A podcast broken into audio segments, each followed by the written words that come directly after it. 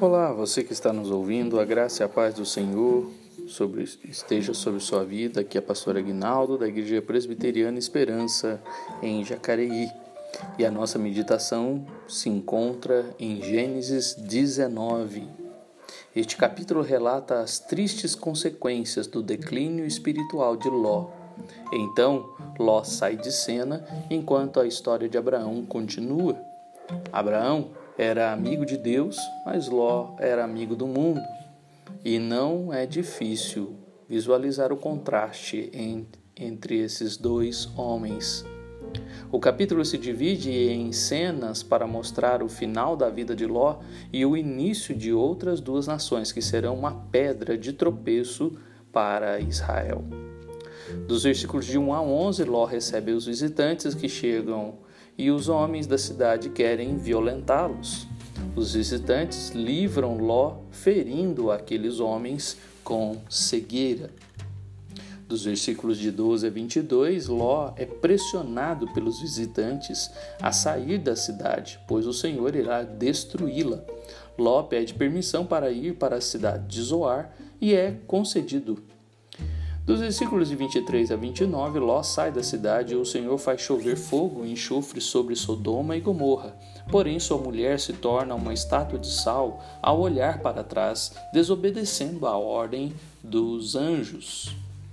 Dos versículos de 30 a 38, as filhas de Ló cometem incesto, tendo relações com o próprio pai para que a descendência permaneça. Este capítulo relata a triste consequência do que é, da vida de Ló.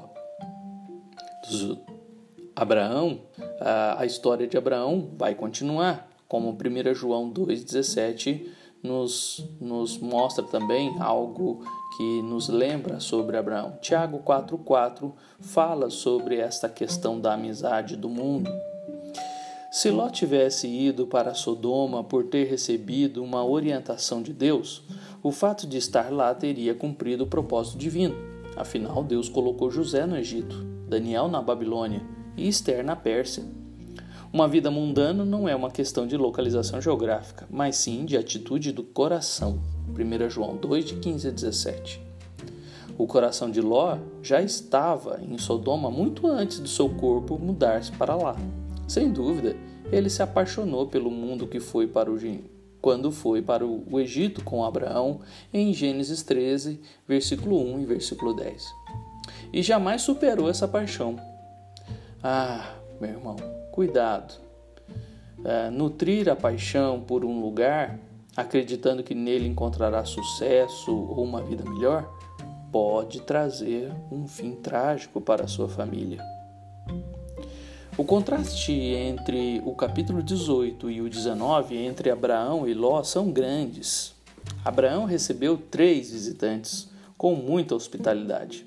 Ló recebeu dois visitantes, dentre eles os mesmos que estavam com Abraão, com muita hostilidade para por parte da cidade. Segundo, Abraão recebeu uma boa notícia para depois de um ano. Ló recebeu uma má notícia para o dia seguinte.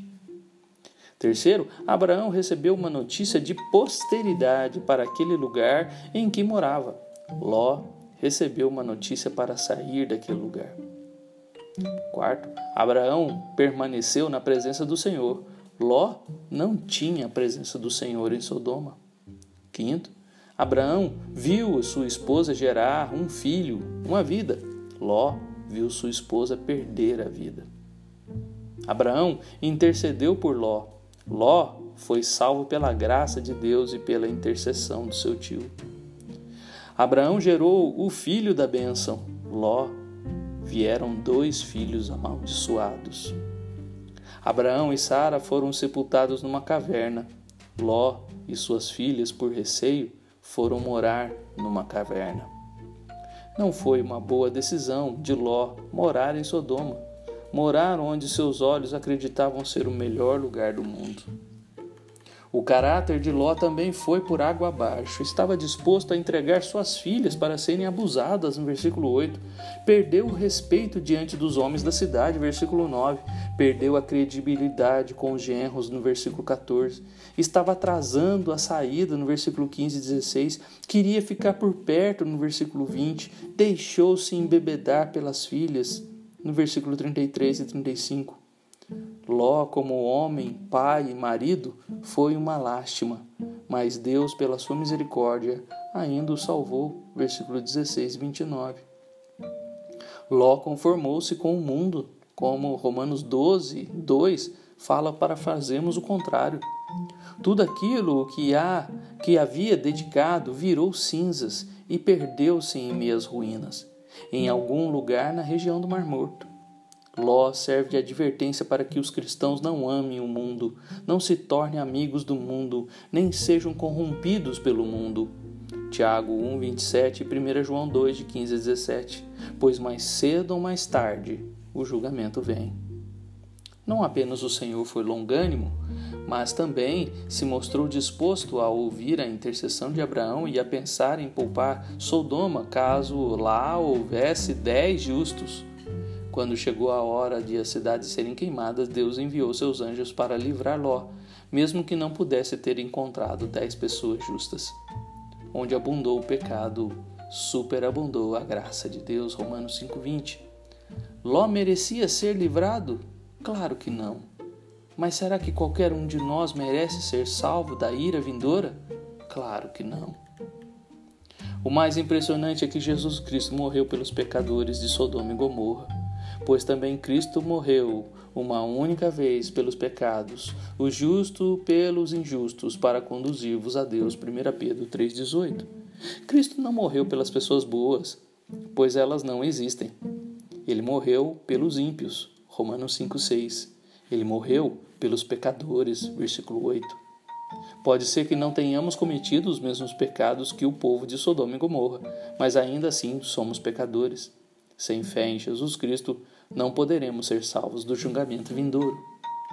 A situação não é diferente nos dias de hoje. Jesus ainda é o amigo dos pecadores e salvará todos os que voltarem para ele com verdadeiro arrependimento e fé. Ele precisa de intercessores e de testemunhas, pessoas que orem pelos pecadores perdidos e que lhe digam que Jesus morreu por eles e que podem começar de novo se crerem nele. Ao despertar aquela manhã, os habitantes da cidade da planície não tinham ideia de que seria o último dia da vida deles. Gênesis 19, 23. A vida seguia sua rotina habitual. Então veio o fogo. Lucas 1, Lucas 17, de 26 a 30.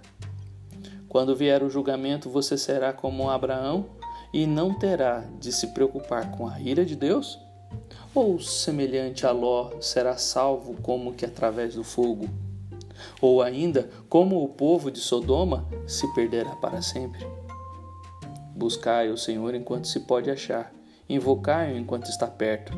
Deixe o perverso seu caminho, o iníquo seus pensamentos, converta-se ao Senhor, que se compadecerá dele, e volte-se para o nosso Deus, porque é rico em perdoar. Que Deus nos ajude. Isaías 55, 6 e 7.